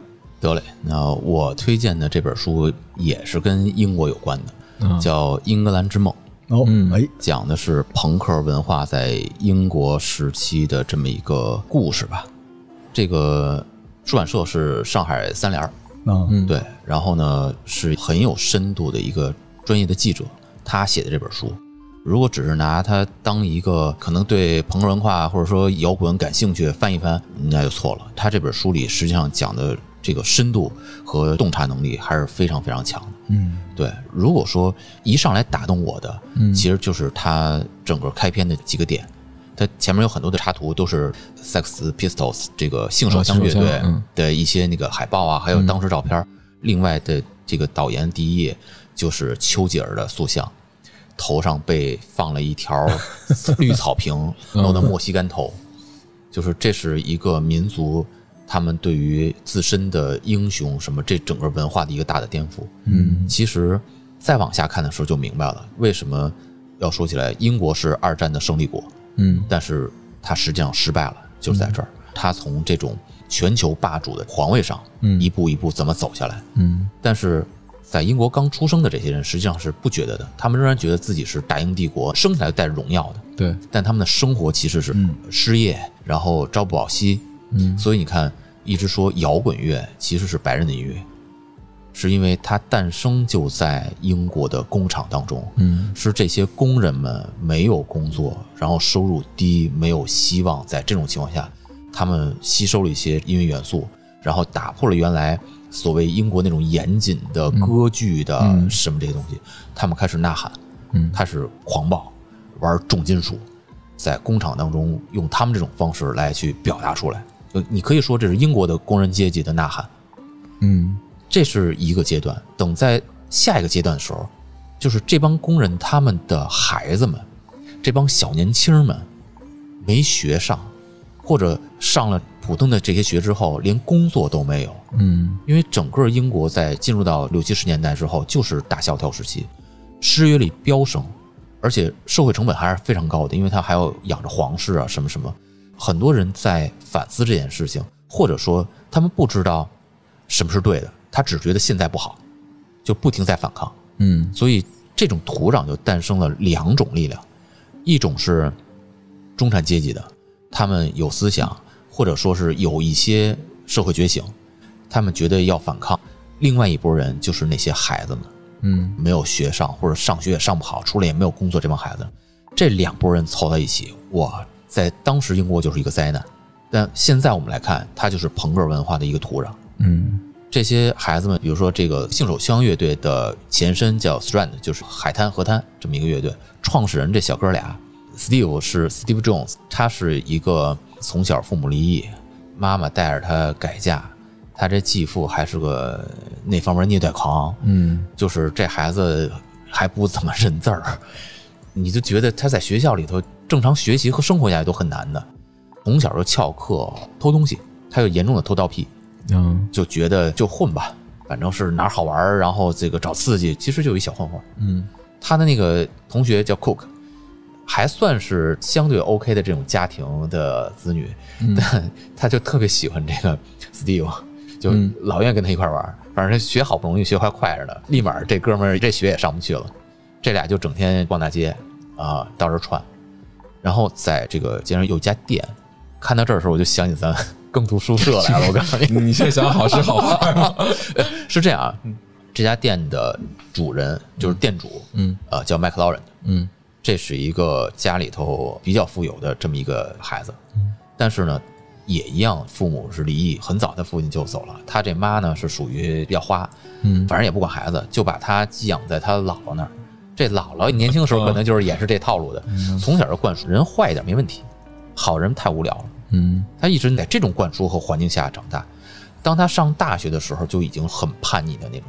嗯然后好巧不巧娶了这么一媳妇儿，就大学时候娶媳妇叫 Vivian 呃 Westwood，这姐们儿也是这么一主。哦他俩一合拍得，一个专门搞艺术，这个 McLaren 就是老觉得我要搞电影，我要拍出一特牛掰的一电影儿，但是搞不下去，就是这个梦想和现实差别很大。这俩就弄了一个店，这个店当时在伦敦代表着先进文化的摇滚气息的叫 Let's Rock，嗯就是这么一家店，这就变成了整个伦敦这帮混混们愿意去的地方。对，待会儿这跟耕读哪点像？咱们代表了一个新的文化，不是说混混来咱们这儿，咱们是另外一群人，一个新的文化可能诞生地就来源于咱们这儿。好，我我折他能怎么样？他能折回来，能转弯，能折回来。这就有点跟京城四九城大流氓都要混到统哎河的感觉。嗯对，就是那儿是他们的圣地，他们得到那儿去，因为那家店专门卖这些摇滚的什么物件、琴什么的。然后这里就有这么一个故事，就是那个乐队相当于创始人这哥俩就满世界偷啊，就是没什么乐器就偷什么乐器，因为他们俩觉得我们要搞音乐，因为那时候摇滚在那儿特别好，他们也觉得自己要变成摇滚巨星，哪个摇滚明星火就去谁家偷。嗯大卫波伊的演唱会的整个音箱，连麦克风一钱的脚走，就属于这套路，就变成了俩人唱的奇烂无比，但装备特别好。嗯然后这俩就愿意往那个店里去。其实我觉得啊，就是学嘛学嘛，趁手的兵刃。结果就和这个麦克劳伦，就是店的这主人看对眼了。一个是小混混，在那里头要搞乐队，显得特别疯狂反叛；一个就是觉得我就得搞点事儿，反叛一下。我怎么能反叛一下？怎么搞点事儿？两边就碰到一块儿了。马上这麦克劳伦就说：“得这么着，你呀、就到我这边来，我帮你弄。然后呢，你这乐队一定能弄好，我帮你组合。啊，我店里头还小伙计叫 Matt Rock，正经会弹吉他，有点音乐素养的，就是还是喜欢什么 Beatles 这种什么，说他能帮你们。这么着弄乐队，咱就可以了。就真的开始玩乐队了，当然弹的很次啊，也没有什么，那俩根本就不会音乐。然后呢，就是在这个时间里头，发现有这么一种趋向，连摇滚都显得保守了。嗯连摇滚，因为还在讲求说你要有旋律，你要有节奏，你要有韵脚，然后要呐喊什么。那个时期的英国的这些年轻人觉得，就那个都已经是很守旧、很保守，不够燥。他们干脆就没什么旋律，也没什么节奏，甚至歌词儿押不押韵无所谓。嗯对，什么什么啊，两押三押没那个，我喊就行了，或者一个词儿我就喊无数遍，啊，就 trouble trouble 就一直喊就也可以。然后呢，在这个过程当中，这个乐队当中的一个灵魂人物就出现了。这小哥们儿是 Johnny Lydon，因为他有一个大龅牙，就是乐队里都嘲笑他，就光他就给自己起名叫 Rotten，嗯反正就咱们就叫 Leiden 吧。嗯这哥们儿就是进店里头，一眼就被店主人相中，说你就是主唱。这哥们儿就不识谱，但是为什么选他是主唱？因为他去的时候造型极其的怪异，头发染着其他的颜色，然后表情夸张什么什么的，一眼就被相中了。这孩子他小的时候也是一悲惨经历，就是他是他们家里头老大，底下有好几个孩子，除了要自己上学以外，还要照顾弟弟妹妹，嗯然后得了一场脑膜炎，一下大病很长时间，甚至造成他那个脊柱是弯曲，就永远直不了，就罗锅、啊。然后等再大一点的时候，他就开始叛逆，之前还是很沉默一个人，然后他们家觉得你不能这样，你还得学好什么，就给他送到了教会学校，那更是早打卡晚烧香的，嗯。这孩子癫狂了，就是完全的反叛了，把自己弄得极其怪异。等他去逛店，得立马就想你就是主唱，然后他和那个原先那创始人产生巨大的矛盾，就是连创始人那孩子都觉得这人不行啊，这是一疯子呀，我只是小痞子，你们不能找神经病来，对吗？但这种撮合下，就开始了他们的演出，呃，有一些的成绩，因为有些人就关注到他们。虽然这 Leiden 不会唱歌，就后面这个行为怪异这人不会唱歌，但是会吼。他每一次都是声嘶力竭的，或者说是用他全部的这种生命燃烧的这种方式再去弄。大家觉得哇，这太爽了！要什么节奏？没有那些条条框框，就喊吧，来吧，然后就开始有他的这些拥趸。在这个时候，就那个店主那麦克劳伦的去了趟美国，这趟美国之行就打开了他的另外一扇窗户，因为他在那儿认识了一个乐队叫 New York Dolls，就是纽约娃娃，朋克的祖师爷。嗯这几位男扮女装的，在那儿一下就让这个麦克劳伦的觉得哇，这才是反叛，就是摇滚算什么？我那店去的那都是假摇滚。嗯回去之后就把店名改了，就叫 Sex。嘘他就把自己经营的这家乐队也改了，就不叫 Strander，就叫 Sex Pistols。Pistols 其实是武器嘛，然后当时咱们这边翻译叫性手枪。嗯其实咱们想想就有点拖他这个店的这个意思。在这个过程当中，就原先那小伙计就真会懂音乐那，已经快不行了，就觉得这个 我是玩音乐，我应该是 Beatles，就是我跟着他们混的，怎么开始没调，然后上台就喊，就开始那什么了。就这个时候，莱登就说：“你不愿意拉倒，对吧？哥们儿玩的是朋克，就是你你你玩玩旋律吗？你不是玩民谣的吗？您上那头是吧？就叫来自己小伙伴，也就是性手枪里面的性手枪，朋克里的朋克，叫 Simon。后来大家管他叫 Seed，就是很多一说朋克找到那个图就是这小哥们，就彻彻底底的一个疯子。他觉得太好了，因为他和那个莱登就是那个大豁牙是同学是朋友，然后他就觉得这儿是我的土壤，本来我就特别喜欢性手江，然后能让我上这儿来，得嘞，你看哥们我的吧，就我给你豁出去看看去。每次演出的时候就瞅他了，然后让他弄贝斯，没有任何诋毁这个贝斯手的那种别看我，啊，就是这不需要任何的这个乐理能力和那什么，就你来吧，就你怎么造怎么那什么就上。这支乐队就开始在伦敦出名儿，他们的第一首歌所谓的单曲就是英国无政府主义，嗯。就开始走反叛路线。其实现在从那歌词里，咱们能够看出来，以那小哥几个的文化水平，我觉得可能写不太出这种词儿来。嗯，就是背后是谁受益，或者说这个有文化输出，这个也只是猜测。但是呢，这个很快就被大家关注到。那时候的百代就 EMI 也是一个嗅觉很敏感的，说：“哎，我签签约，这不一样啊，这玩点新鲜的啊，要么上我们这儿来那什么。”你想，就他跟 Queen 是变成一家公司下面的乐队了。刚成立这么几个月，不到一年的这么一个，就百代唱片签约，这其实是那个麦克劳伦他的商业运作的一整套东西。嗯其实就玩商业运作在那什么，结果马上就捅娄子。他其实根本控制不了这几个小哥们儿，嗯，这些小哥们儿没什么那种想法，就是有酒喝，我能玩音乐，然后有钱挣，妥了，够我疯，没问题。在一个相当于英国主流电视台的晚间七八点钟的那么一个节目，那时候就属于万街空巷，晚上都看那个访谈节目，就这么一个。本来是要采访 Queen 的，但是咱们那龅牙哥突然说不行，我今儿看牙去，我来不了了。百代就说那得了，您这么着吧，我这儿有一乐队正闲着呢，他们去吧，就给新手枪给送去了。主持人本来也火大，就觉得你耍什么身份啊？这个玩大牌对吧？我这儿都备好稿了，然后您现在突然换什么？他根本就不知道性手枪这个乐队是什么，也对他们音乐不了解，对于他们表达的文化也不理解，那就硬上吧，尬聊，真尬聊，没几句就开始飙脏话，嗯那就玩口吐芬芳，嗯，飙脏话的大贯口就开始。你想那时候英国是更保守的，对在主流的电视台晚上的七八点的时候开始那什么，全国就疯了，说这是什么？嗯，是什么情况？那个麦克劳伦的，就是他们这经纪人也疯了，说这怎么收场？然后百代马上就说你们不能这么玩对吗？迫于压力就解约算了。然后那麦克劳伦就说其实啊，这是我设计的，我们就得反着来什么什么的。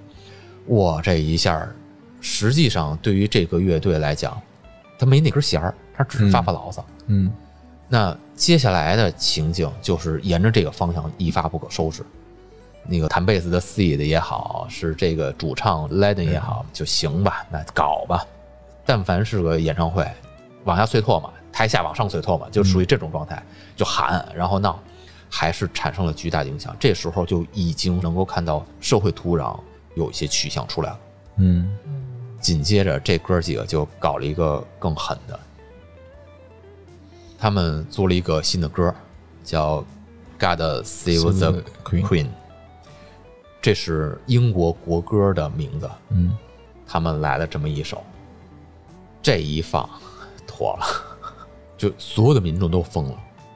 而且说实话，五条人的那个音乐风格和这个朋克有点像，就是那个韵脚是有点像的。你你不觉得就是阿珍爱上了阿强，对吧？他那是 God Save the Queen，也是这个调儿，你到最后一定是嗡往下的走那个劲儿，就是一句接一句，一句接一句。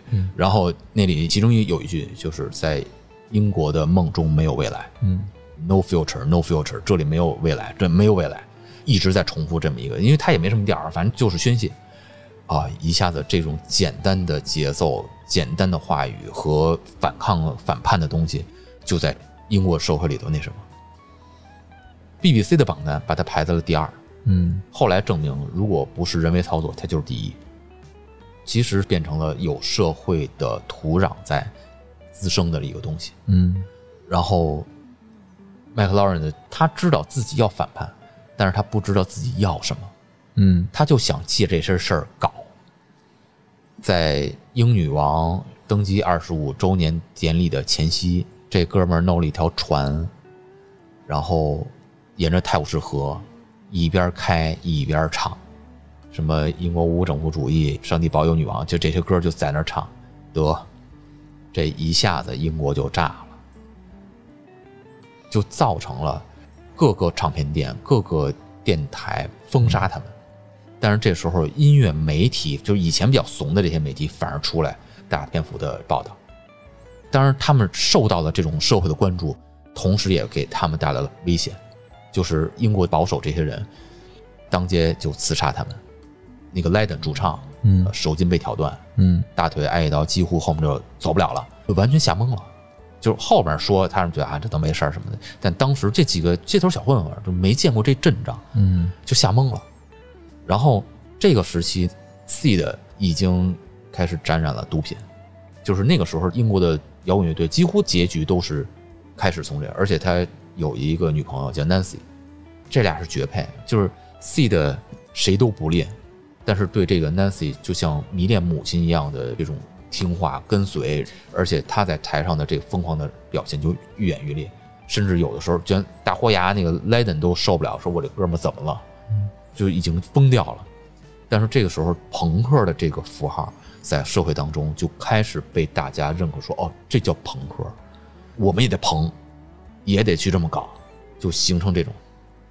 这时候，麦克劳伦呢就觉得，哇塞，赚钱的机会来了，走吧，全国巡演去吧，挣钱去吧。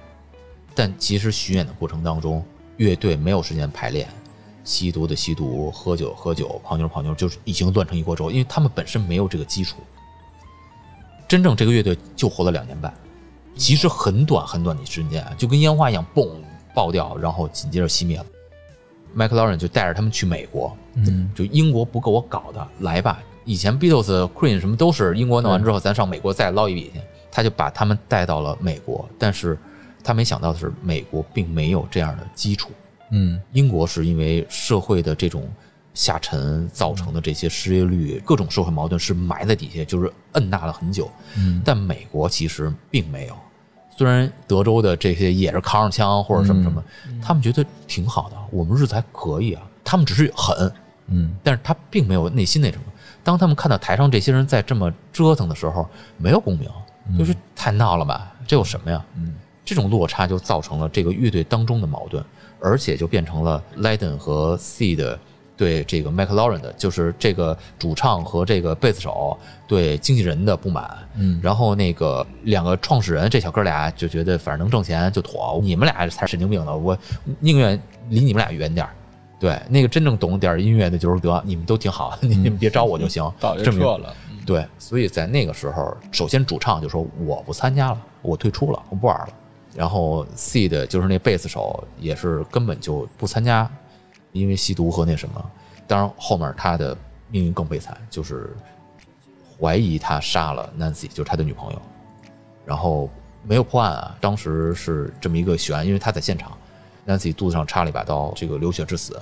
现场只有吸毒已经没有意识的这个 Seed，然后呢，警察盘问都盘问不出来，他根本就没意识，他也不知道到底发生了什么，他只是极度的懊悔。最终因为没有绝对的证据，先把他放了。但两个月之后，哎，也是吸毒就死掉了。终于他的疯狂有了一个归纳之处，嗯对，然后这个乐队也就随着跟这个经纪人，就他们也觉得这个经纪人把他们当工具，也就散掉了。整个这个乐队实际上在后面的时候，他们唯一的一张专辑就可以称之为是有音乐属性的专辑，就是当时那个店里硬塞进来那小伙计 Matt Lock，就是他主持的一个音乐专辑。嗯但这个专辑确实仍然是保有着这个朋克的风格和摇滚的这个属性，还是比较经典一套专辑，也是他们唯一对后面产生很大影响的专辑。但这哥几个就沉沦掉了，而且这个经纪人之前各种压榨他们签合同，就反正他们也没什么文化，签都是不平等条约。到最后的时候，法院也是判版权也好，收入也好，跟他一点关系没有。这哥们儿最后还是拍了一个片儿，啊，但是呢，也没有什么太好的结果。他也觉得就这一辈子反正白折腾，嗯啊，就这么一个情况。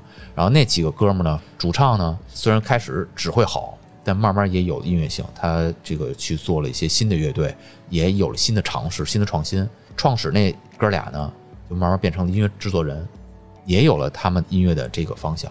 嗯所以呢，到最后他们上岁数之后，还有时候团聚一下，然后全球巡演挣批钱。这就是整个英国的朋克文化，就以这个乐队，嗯呃，能看到它的一个复兴。嗯所以，一个社会它在这种过程当中就会出现这个土壤出现这种代表，而这些代表，他们最终的灭亡也好，或者说烟花一样的散掉也好，其实也证明了，当他们从非主流慢慢变成了主流，而主流在受到瞩目的时候，他们本身文化的底子和他的认知的底子撑不住的时候，嗯。他一定会崩。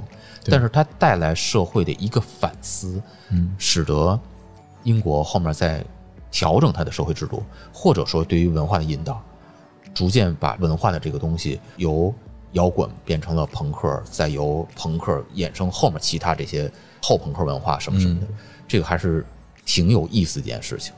我有时候觉得，你说中国不太可能产生朋克文化，说到这儿的时候，其实你我是觉得朋克的那个状态和前几年咱们很短暂的流行过一段杀马特，现在咱们已经很难再看到对，这个杀马特的文化或者这种杀马特造型的中年人出现了，是不是有一些相通的地方？因为你看，杀马特其实也是农村的这些边缘的这些人，他们开始进到城市，或者说到乡镇去打工，嗯他们也想反叛，或者说保护自己，或者说是想表达，但他没有其他表达方式。是需要引人注目，同时对，换个方式来保护自己。他们最简单或者说相对成本低的方式就是改变自己的外形。嗯如果说那时候他们也会点音乐，就是他们前一波是一帮搞音乐的，那有可能他们也利用这个方式来去做一些他们的表达。但他们的这个前一辈可能都是托尼老师，嗯，就通过发型来，所以他们就开始用这种方式更简单。对，但是很快就很快就轮到的工厂当中标准化，然后工具人就变成这种。说到底，还是进入到了社会的这个大洪流当中。这主流的这个秩序里边了。是的，是的。然后那时候你记得小时候老说大张伟是朋克，其实也不朋吧，对，假朋吧。嗯，对。但是我认为中国是有产生嘻哈土壤的。嗯啊，看吧，我觉得中国有曲艺的土壤。嗯，哎呀，对，就是因为我后边正在录另外一个专辑，叫《嘻哈起源》。当然了，中国没有 hiphop 土壤，我同意，就是可能有嘻哈土壤。嗯，嘻哈这词儿是从庾澄庆来的嗯，啊，它叫嘻哈。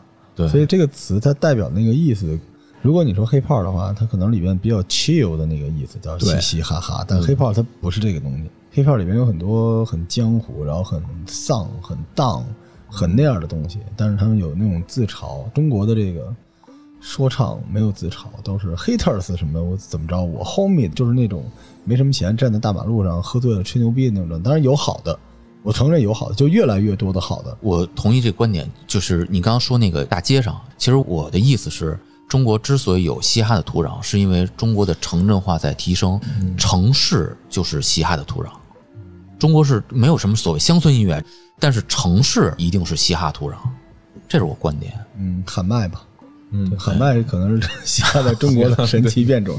对，我想，但是这东西不好说，因为咱也不知道哪种艺术被老百姓快速的接受了，它就是过去。但现在关键说到音乐，之前凤凰传奇对吧？之后喊麦，你不知道它多久就过去了。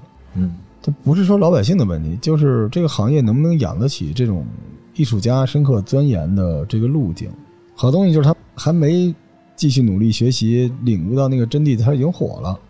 然后这个时刻呢，他要不就是继续在这条路上越走越歪，要不就是他决定自己进修，等进修回来赛道也没了。其实沿着老康刚才那本书，嗯，我是觉得有贵族的时候是会出严肃音乐的，嗯，就是全世界就百分之一的人认字儿的时候，那个文化一定是严肃的、复杂的、经典的，或者说走这个方向的。但如果说全世界是百分之九十九的人认字儿的时候，它的整个这个文化的表达水平或者流行的什么就是向下的。当然，它也有它的艺术性啊。就是我的意思是，它可能不会追求形式，或者说要研究它或者怎么样，而是必须要情感的表达，嗯，或者情绪表达，或者就是呐喊。主要最近文艺的使命在这个阶段是娱乐，文艺可能、或者叫文化，它可能有很多属性。对而娱乐在这个时代的机会是下沉，你就没办法。嗯，我不觉得它是什么高雅音乐或者什么之类，严肃或者不严肃，这个不重要，关键调配还挺重要的。哎，对，你这个鄙视链对吧？交响乐为什么呢？凤羽说来个交响乐，那这团得花多少钱？嗯，您说是不是？那如果说咱弄一摇滚乐，那肯定乐器就少多了。啊咱要弄一个民谣呢，是吧？说唱一个麦就行了，连麦都没有，叫 freestyle，就是尬的一塌糊涂。但大家开心就好嘛，因为这个时代关键是，你只要不拿自己做的东西当艺术，你坚持娱乐，娱乐至死，你也会有你的市场。对，对，所以我觉得，就像朋克和中国的土壤那么的不同，嗯就朋克是一帮觉得自己应该拥有更好的东西，它里边的那种戾气是一种怨，这种嗯，巨大的怨气，然后那个怨气就像在一氧化碳里面，咣就点火就炸了，它是那种东西就出来了。在中国，它可能是对于未知的不自信和焦虑，这个还又不太一样。黑炮的土壤是恨，嗯，然后朋克有点怨，但中国的土壤孕育出来的不好说，但是可能也正是因为这样，这是中国搞文艺的一个巨大无比的乐趣，就是每样东西都能得到它的受众，对，因为你市场太大了。是的，所以那天我们在聊天也是不分高低贵贱，真的是不分。对就是有人好这个，有人好那个。嗯，那你要做的就是把你的这些主子伺候好了，你也别 diss 别人。但当别人 diss 你的时候，你一定要咬回去，对吧？对吧？让他们知道这个老虎屁股摸不得就可以了。对对，好那我们这期老虎小二楼啊，就先聊到这儿啊。今天这几本书分歧比较大，但是幸亏铁探的征婚这件事情，把这几本书和电影串了起来。好，感谢各位收听，这么着，拜拜。拜拜拜拜。